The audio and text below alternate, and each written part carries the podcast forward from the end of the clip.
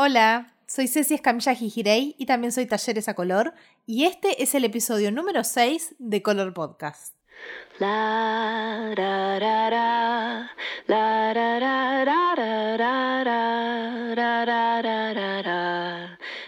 voy a hablarles un poco sobre crear cursos online. ¿Por qué? Porque hace muy pocas horas, 48 horas en este momento en el que lo estoy grabando, lancé un nuevo curso. Si estás escuchando esto antes de mitad de mayo del 2019, el curso premium Producir y Vender Cursos Online está en, preventa en mi web, talleresacolor.com, en este momento. Si lo estás escuchando después de esa fecha, el curso ya existe y está ahí esperándote si es que te interesa la temática. Al final del episodio voy a meter chivo más fuerte. Ahora hablemos un poco sobre la creación de cursos online. Las desafío a contar la cantidad de veces que voy a decir la palabra curso en este podcast. Creo que va a ser infinita. No sé si alguien va a poder llegar a contarla, porque le voy a decir muchas palabras. No hay sinónimos para cursos. O sea, hay, pero no me sirven.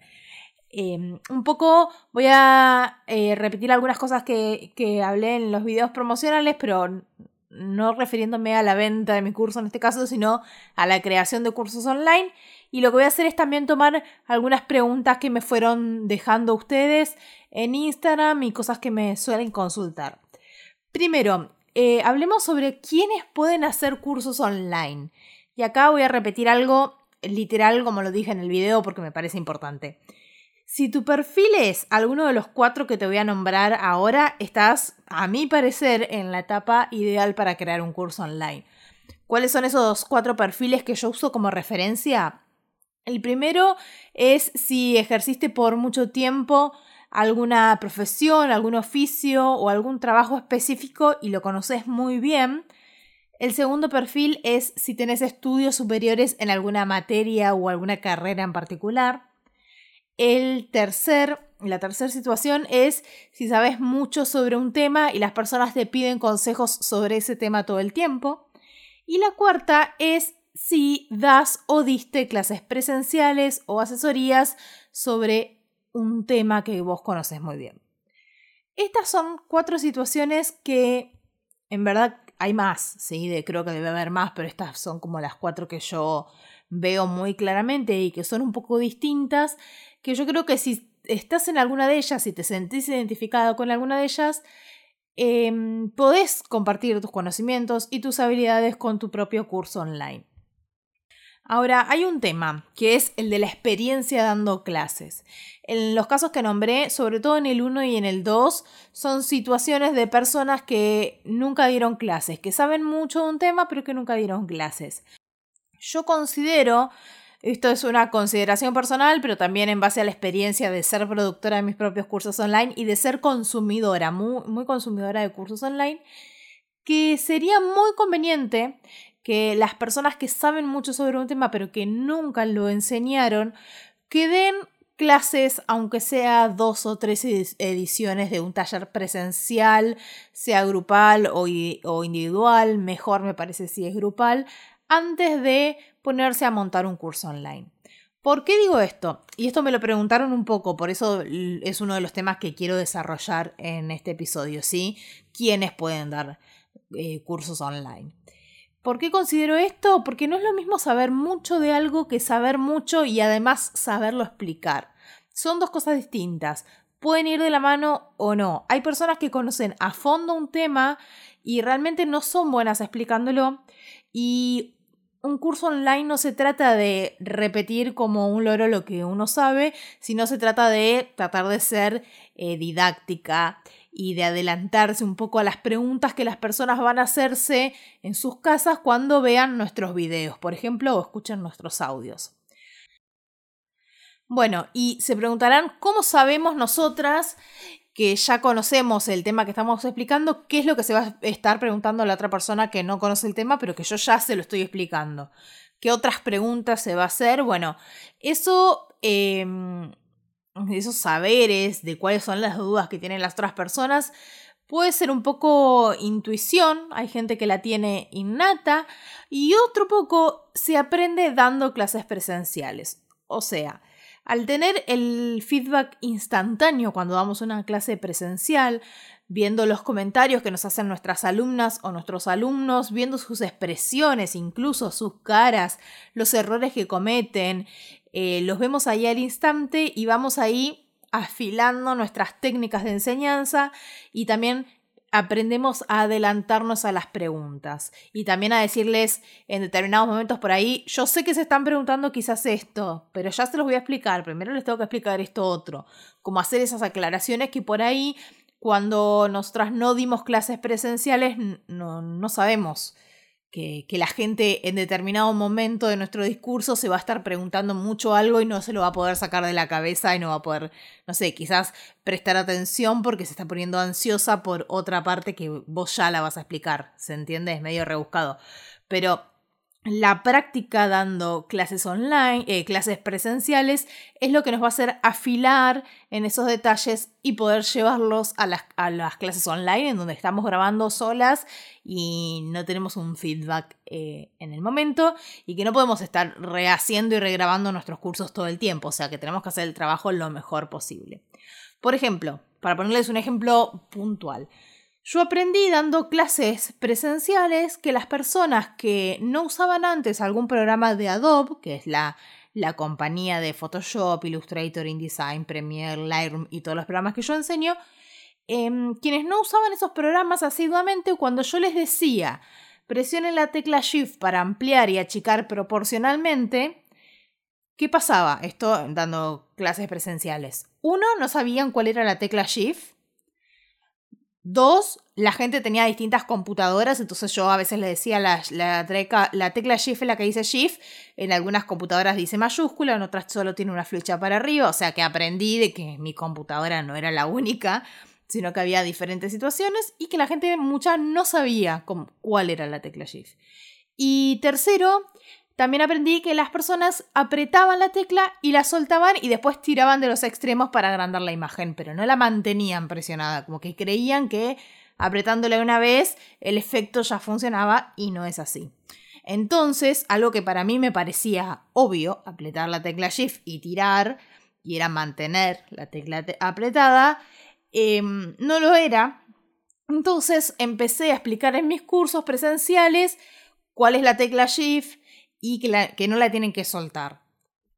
Eso hizo, por ejemplo, que ese momento de tensión en donde estaban todas, eh, no sé, las, las 8, 6, 10 alumnas que tenía presencialmente volviéndose locas y la imagen se les deformaba y una no encontraba la tecla y la otra la soltaba y esto y el otro, que ese momento tenso deje de pasar porque yo me adelantaba a lo que, al problema que ellas iban a tener. ¿Por qué? Porque me había pasado con muchas alumnas ese aprendizaje, ese saber, digamos, no lo podría haber adquirido grabando mi curso online y nunca dándolo de manera presencial porque para mí quizás es una obviedad. Pude implementar esas explicaciones en mis cursos online gracias a haber experimentado dar clases de manera presencial, viendo a las personas, viendo qué es lo que, lo que, qué es lo que decían, qué, cuáles eran sus caras, cuál era su actitud mirando el teclado desconcertadas y demás.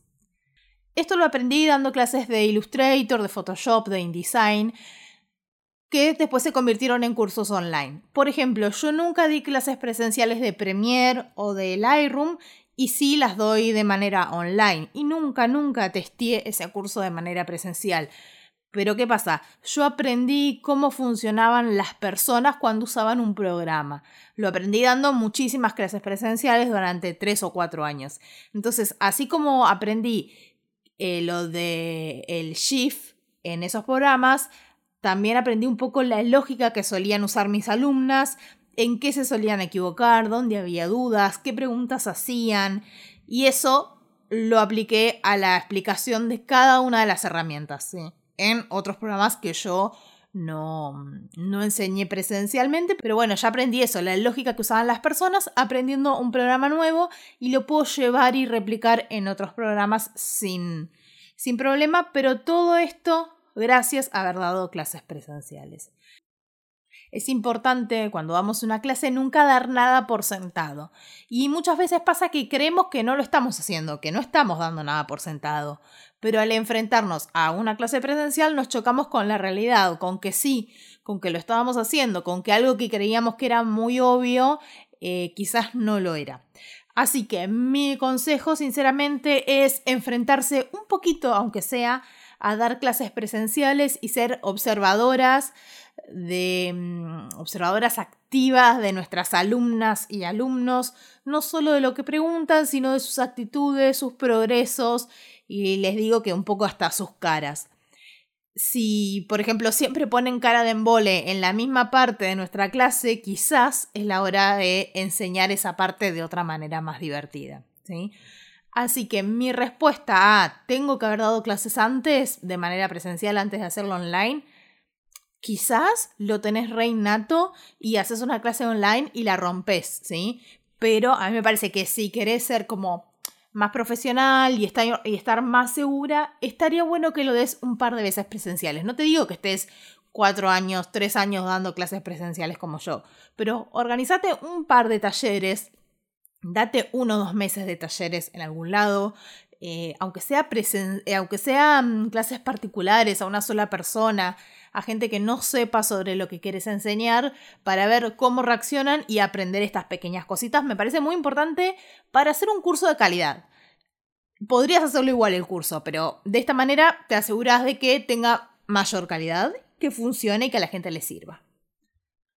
Otro tema que quiero tocar, que también nace de preguntas que me hicieron, que eran preguntas como si les recomiendo, me recomendás dar un, curso online, es rentable dar un curso online, en qué me puede sumar a mí dar un curso online. Les voy a contar un poco cuáles son las ventajas de crear nuestros propios cursos online y después me voy a explayar en, en otro tema relacionado que por ahí es medio polémico y anti-marketing, anti-publicidad, pero primero les voy a decir cuáles son las ventajas. En principio, un curso online tiene muchísimo potencial para hacer un negocio escalable, em, que puede tener eh, ingresos pasivos en muchos casos, tiene pocos costos fijos o bajos costos fijos, em, costo fijo en verdad, comparado con otro tipo de negocios no depende únicamente de las horas que podamos trabajar cada día, de las 6, 8, 10 horas que podamos trabajar cada día, porque el curso se va a estar vendiendo incluso cuando no estemos trabajando, cuando estemos durmiendo, cuando estemos haciendo otra actividad, haciendo otro trabajo. Con un curso online entonces lo que hacemos es hacer rendir muchísimo las horas de trabajo. ¿Cuesta hacer un curso online? Sí. ¿Lleva horas de trabajo? Sí, muchas, pero es un un contenido que vamos a producir una vez y después lo vamos a hacer llegar a la cantidad de personas que, que se pueda, que podamos. Ojalá muchas, pueden ser decenas, cientos, miles, depende el éxito que tenga, ¿sí? Depende cómo, cómo funcione. Así que claro que recomiendo crear tu propio curso online, sobre todo a quienes ya tengan un público en sus proyectos y también, como decía antes, a quienes hayan dado clases presenciales. Para quien quizás es más difícil y el camino va a ser un poco más largo a la hora de crear un curso online, a quien todavía no tenga un emprendimiento, o clientes, o alumnas que vengan de lo presencial, o un público, o entre muchas comillas, seguidores. Entre muchas comillas. Eso después me voy a explayar sobre los seguidores. ¿Por qué digo esto? Porque el camino de hacerse de ese público desde cero ese público que esté interesado en nuestro curso va a ser un poco más largo y un poco más cuesta arriba el, el proyecto, salvo, salvo que estemos creando un curso que no exista en absoluto en el mercado y que haya mucha demanda, que haya muchas personas que necesiten de ese curso y no exista, no haya competencia. En ese caso, aunque em, yo no tenga un público, no tenga un emprendimiento montado, quizás va a ser mucho más fácil, siempre y cuando vaya, por ejemplo, a invertir plata en publicidad y sepa segmentar y mi publicidad vaya a llegar al, al público correcto. En ese caso puedo empezar con un emprendimiento desde cero, con mi curso online, quizás, sí, quizás. Eh, también en el caso de que, por ejemplo, no, tenga mi emprendimiento sea desde cero, pero no sé, tenga contacto con alguien en quien mucha gente confíe y pueda recomendarme esa persona o gente, por supuesto, con el mismo perfil al que, al que yo quiero apuntar con mi curso, quien yo quiero enseñarle, no cualquier gente. Así que hay perfiles que quizás la tengan un poco más fáciles y perfiles que van a necesitar de más trabajo para lo que es la venta del curso. ¿sí? Otro tema que quiero tocar tiene que ver sobre, eh, sobre el laburo, sobre el trabajo que lleva esto y sobre la inversión. Un curso online puede ser un negocio hermoso. Y eso lo digo por, mm, por, mi caso, por lo que me pasa a mí particularmente, y porque también conozco de primera mano algunas personas que así lo experimentan y lo han experimentado. Pero tengamos en cuenta que para montar un negocio, cualquiera sea ese negocio, ni siquiera pensando en el mundo online, ¿no? Para montar un negocio cualquiera, y sobre todo un negocio que funcione, que sea hermoso, que, que pueda vivir de él, hay que invertir dinero siempre y hay que invertir horas de trabajo.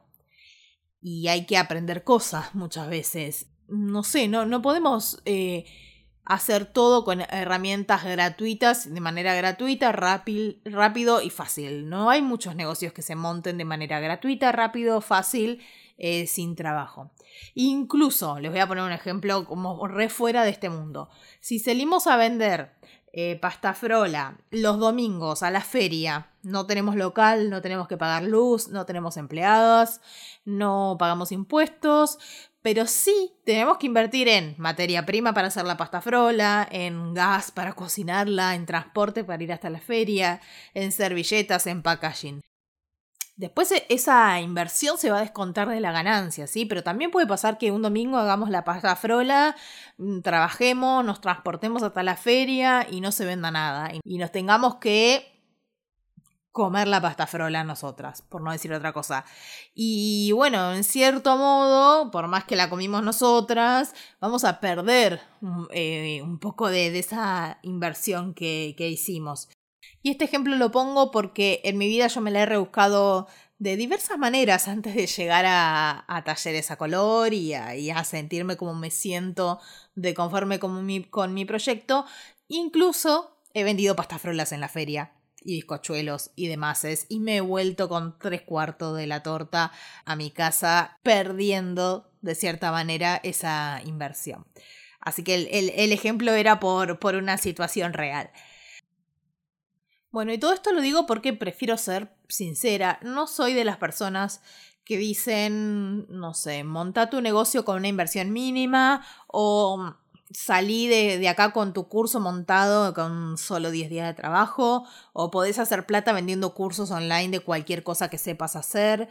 Yo entiendo que ese discurso vende, sí, eh, lo que yo estoy diciendo ahora por ahí o lo que voy a decir quizás no, no vende tanto, es un poco anti-publicidad, quizás anti-marketing, pero no me perdonaría a mí misma no aclararlo, porque no me gusta vender falsas esperanzas y sobre todo teniendo en cuenta que este podcast está relacionado a que yo acabo de lanzar un curso online sobre cómo hacer cursos online.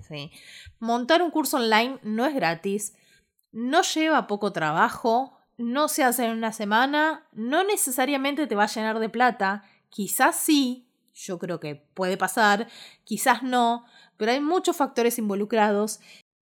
Hay que invertir un poco de dinero, hay que darse un poco de maña con Internet y con la tecnología. No te digo ser, ser una crack en eso, pero tenés que darte maña, porque ahí va a ser donde vas a trabajar. Hay que aprender varias herramientas, hay que aprender sobre diversos temas, hay que medianamente saber vender o tener quien te ayude, quien te asesore con venta. Hay que ofrecer algo por lo que realmente la gente esté dispuesta a pagar y como les decía antes, tener algo de público posiblemente interesado. Acabo una aclaración por alguna pregunta que me hicieron eh, en estos días por el lanzamiento. Me preguntó una chica si, si yo creía que le iba a funcionar hacer su propio curso online porque ella tenía solo 600 seguidores en Instagram. Ojo que una persona puede ser eh, influencer de Instagram, entre comillas, y tener muchísimos seguidores y seguidoras, y esa persona puede crear un curso online, y quizás ese curso no es algo que la gente quiera aprender. Entonces esos cientos o miles, en verdad, de seguidores no le van a servir tanto para montar un curso online rentable. quizás esa persona, no sé, nos cuenta noticias en Instagram y hace un curso de cómo contar noticias y por ahí la gente que la sigue, la siguen, eh, no sé, 100.000 personas y la siguen porque quieren saber noticias, no porque quieren saber cómo contar noticias. Ahora, esa misma persona por ahí puede hacer un curso online de cómo ser tan influencer como ella y apuntado a hacerlo con cualquier otra actividad que hagas y en ese caso quizás el curso online sí se puede volver exitoso, sí a la gente le puede interesar pero contar noticias la gente no quería aprender a eso, ¿se entiende? Y quizás una emprendedora puede tener muy pocas seguidoras y ofrecer un curso que sea de súper gran interés y la gente quiera pagarlo y le funcione mejor que a esa influencer, comillas, comillas, comillas, que tenía 100.000 seguidores. ¿Se entiende? Es como... Hay muchos factores que influyen en el éxito y el factor tener seguidores no es el único. Por supuesto que si vos vas a hacer un curso que es de gran interés para las personas y encima tenés muchos o muchas seguidoras, eh, bueno, quizás probablemente pareciera que, que, vas a tener las cosas más fáciles, pero no se achiquen y se asusten con eso. Si bien yo les dije que hay que tener un público, ese público, por ahí son 600 seguidoras nada más que tenés, pero son 600 seguidoras súper fieles, son exactamente tu público objetivo y son 600 personas que te siguen porque, no sé, vos mm, vendés velas y quieren aprender a hacer velas. Entonces, tu curso se puede vender 600 veces, ¿sí? Y es un gol que se venda 600 veces. Recordemos siempre esto, chicas las seguidoras, los seguidores en las redes sociales son numeritos que no necesariamente se reflejan en ventas, quizás solo se reflejan en canjes, no sé, en agendas, en eventos, en ollas Essen eh, de arriba gratis. Pero los likes no le dan de comer a casi nadie. A algunas personas sí, probablemente, pero es un, los likes son un, los likes o los seguidores son un negocio rentable a largo plazo y escalable, no lo sé. Mm, no estoy tan segura que así sea. Es más facha fama que otra cosa. Por favor, que eso no nos detenga para, para hacer, para crear, para hacer nuestro propio curso online o lo que sea que tengan ganas de hacer. Bueno, y ahora voy a cambiar completamente de tema otra pregunta que me hacen bastante frecuentemente, sobre todo estos últimos días, tiene que ver con el formato de los cursos online. Está bien que mi curso solo sea texto, mi curso online. Está bien que solo sea uno o varios PDFs descargables. Les voy a dar mi opinión. Para mí, algo solo escrito, un PDF descargable o 10, son ebooks, ¿sí? Son libros digitales o apuntes digitales. Em, si vamos a un taller presencial y pagamos por un taller presencial y nos dan un montón de apuntes anillados, nos hacen leerlos y nos dicen, bueno, si tenés una duda, llámame. Y no sé, no es un curso, me vendiste apuntes. Me habías dicho que era un curso. o sea, es medio raro, ¿no? Me parece que tiene que haber alguien explicándonos con, con su propia voz y con sus propias palabras, más allá de haber un apunte escrito, un PDF descargable, un texto que yo pueda leer. Ahora, si es el texto solo, es un ebook, un ebook, un libro digital, chicas, no es, o sea, a mi parecer, eso no es un curso. Salvo que hagan unos, unos PDFs descargables que sean súper interactivos, que tengan evaluaciones, que la gente te los vaya a mandar y vos lo corregís y se lo devolvés y demás. No sé, como me imagino algo así como muy, muy completo. Si no, a mi parecer, eso no es un curso online. Me dirán, va, me dijeron que no, muchas personas que, que, que no se animan a salir en cámara, que le tienen terror a eso, que no se animan, que no lo van a hacer. Y no hace falta, incluso yo antes, recién ahora salgo en cámara, antes no lo hacía, no hace falta para hacer un curso online tener que salir en cámara. No necesariamente. ¿Suma? Sí, suma muchísimo. Por eso yo lo empecé a hacer. Por eso mi meta para el año que viene es regrabar eh, mis cursos online y salir mucho más en cámara. O sea, todos los primeros en los cuales no aparecía yo ni en un instante, solo era pantalla. En algún momento los quiero volver a grabar y ahora estoy saliendo yo en mis cursos. Pero no es necesario. No crean que si no se animan a salir en cámara no pueden crear un curso online. De hecho, yo tengo 15 eh, en los cuales no salgo en cámara. No, mentira, 15 no, no sé. 13, eh, 14 en los cuales no salgo en cámara. Se pueden hacer presentaciones con imágenes, con textos, em, puede haber videos de manos si lo que hacen es alguna manualidad, algún oficio o arte que tengan que mostrar sus manos y pueden mostrar sus manos y no mostrar su cara, ¿sí? O si enseñan algo digital, pueden mostrar el celular o eh, pantalla, todo lo que sucede en la pantalla como en mi caso. También pueden hacer algo que es poner su cara solo en parte de videos, en un tamaño tirando a chico mediano, eh, sin ser demasiado chico, para tener un poco de presencia en determinada parte de los videos. No se vuelvan loca con eso. Igual, por supuesto, esto es algo que yo voy a explicar en mi curso online, pero son preguntas que quería responder ahora. Otra pregunta es si, es, eh, referido a esto, es si está bien que mi curso solo sea audios y, por ejemplo, un PDF descargable o varios PDF descargables y audios. Sí, a mí me parece que eso sí es una opción factible. Em, audios de explicaciones completos que se complementen con los textos está muy bien.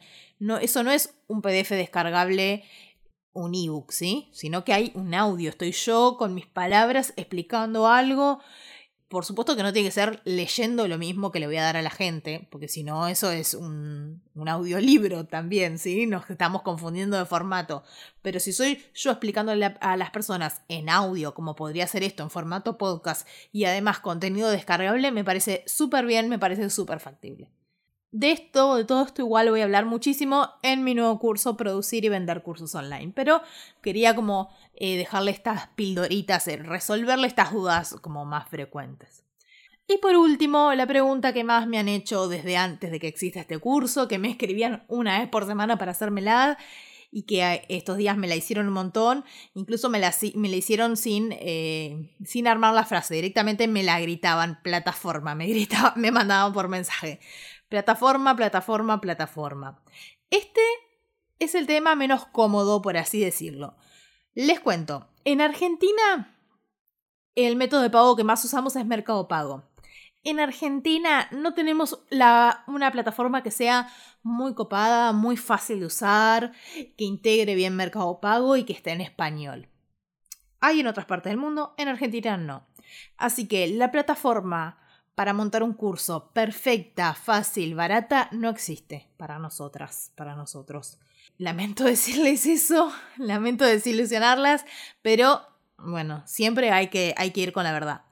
Ahora, como que me llamo Cecilia a color, les digo, re que no me llamaba Cecilia a color, les digo que esa plataforma algún día va a existir y que esa plataforma la voy a crear yo. De cierta manera puedo decirles que un poco ya estoy trabajando en eso, pero bueno, es algo larguísimo y complejo que, no es, pero no, no es que algo que va a suceder ahora. Igual re que estoy contando esto y ahora me chorea la idea de mañana salen miles de plataformas de curso. No lo hagan. Dicho eso, pensando en nosotras que estamos en Argentina, la forma más copada de distribuir cursos acá hoy en día, la forma más profesional, seria, automatizada, eh, requiere o ser programadora o programador o tercerizar el trabajo. ¿sí? Por lo tanto, requiere invertir un dinerito importante. Esa es la opción que tengo yo en talleresacolor.com. Si quieren saber cuál es, súmense al curso, porque no se lo voy a decir ahora.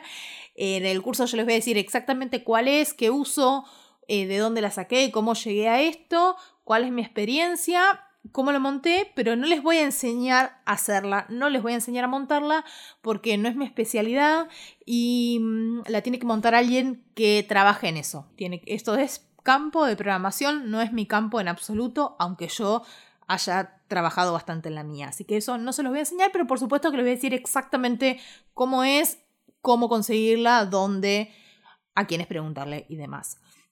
Después hay otra opción, otras opciones para, para, montar nuestro curso que quizás son menos formales, pero funcionan muy bien, no son complicadas de poner en funcionamiento, tienen costos relativamente bajos y se pueden montar mucho más rápido. Esas sí se las voy a enseñar yo en detalle en mi curso.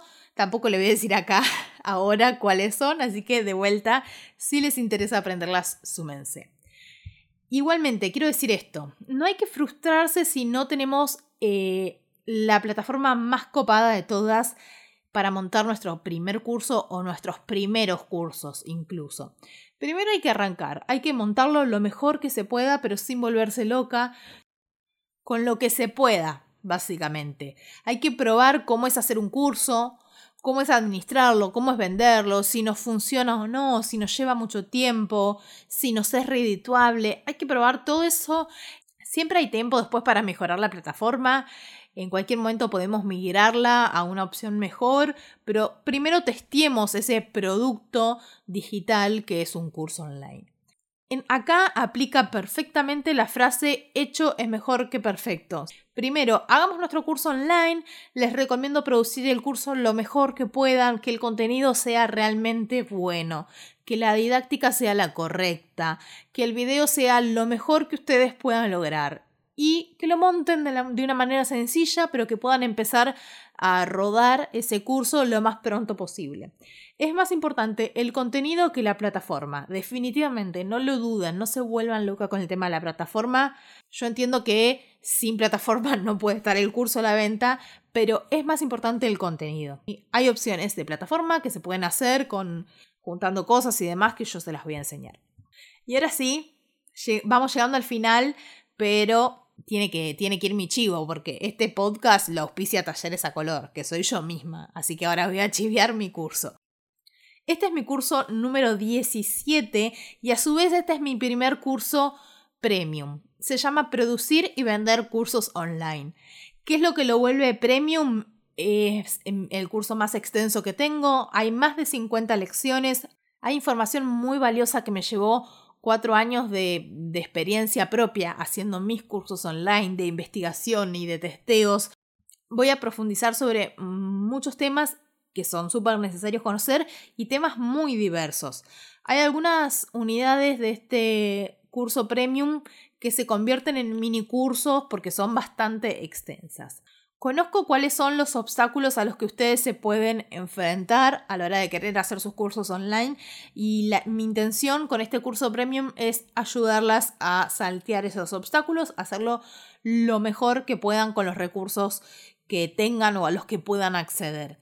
Lo que voy a enseñar es de todo, pero resumiéndole, voy a enseñar cómo plantear un curso, cómo diagramarlo, ejecutarlo, grabarlo, editarlo, venderlo, promocionarlo y distribuirlo, que es la parte de la plataforma. También les voy a contar cómo elegir micrófono, cámaras, trípodes, software varios para distintas cosas que vamos a necesitar, herramientas diversas, el servidor de video, las formas de distribución que es la plataforma. Lo que yo voy a hacer es plantearle todas las opciones para que ustedes puedan elegir las que se adecúen mejor a sus tiempos, a sus conocimientos y a sus presupuestos. ¿sí? En algunos casos hay varias opciones y en otros no. De todo les diré los pros y los contras y de algunas cosas eh, les voy a enseñar cómo usarlas. Por ejemplo, eh, no sé, les voy a hablar de micrófonos, les voy a contar eh, las opciones que tenemos, los distintos precios que hay, cuáles son los pros y los contras de cada uno, pero también les voy a enseñar a grabar su audio y a editarlo. O sea que es súper abarcativo. Verdaderamente y sinceramente es el programa más completo y más integral que podría haber armado para enseñarles a crear sus propios cursos online. En este momento, este curso está en preventa hasta el 12 de mayo del 2019. Es decir, no está disponible ahora, pero está en preventa, se pueden sumar con un 50% de descuento, que es el beneficio por sumarse en, esa, en esta instancia de preventa. A partir del 12 de mayo el curso ya va a estar disponible y va a estar a su valor completo. Estoy muy contenta porque en estos dos días que hace que hice el lanzamiento se sumaron eh, muchas chicas y un chico, muchas chicas y un chico, y sé que, que, hay muchas que se van a estar sumando en estos días porque me fueron escribiendo, así que tuvo un muy lindo recibimiento este curso de cómo hacer cursos online. ¿Alguien contó cuántas veces dije la palabra cursos? Supongo que no, que nadie se va a poner a contar, pero seguramente fueron muchas. Bueno, gracias por escuchar hasta acá. Mándenme sus comentarios en Instagram, arroba talleres a color. Cuéntenme si escucharon este episodio. Y si saben de alguien que quiere crear sus propios cursos online o si conocen a alguien que les parece que tiene pasta de profesora online por ahí porque no sé, la conocen cómo emprende o cómo enseña, eh, se pueden copar y pasarle este episodio para que se introduzcan un poco en cómo es crear un curso online y por ahí les, les pica el bichito, las ganas de hacerlo. Ahora sí, chau chau.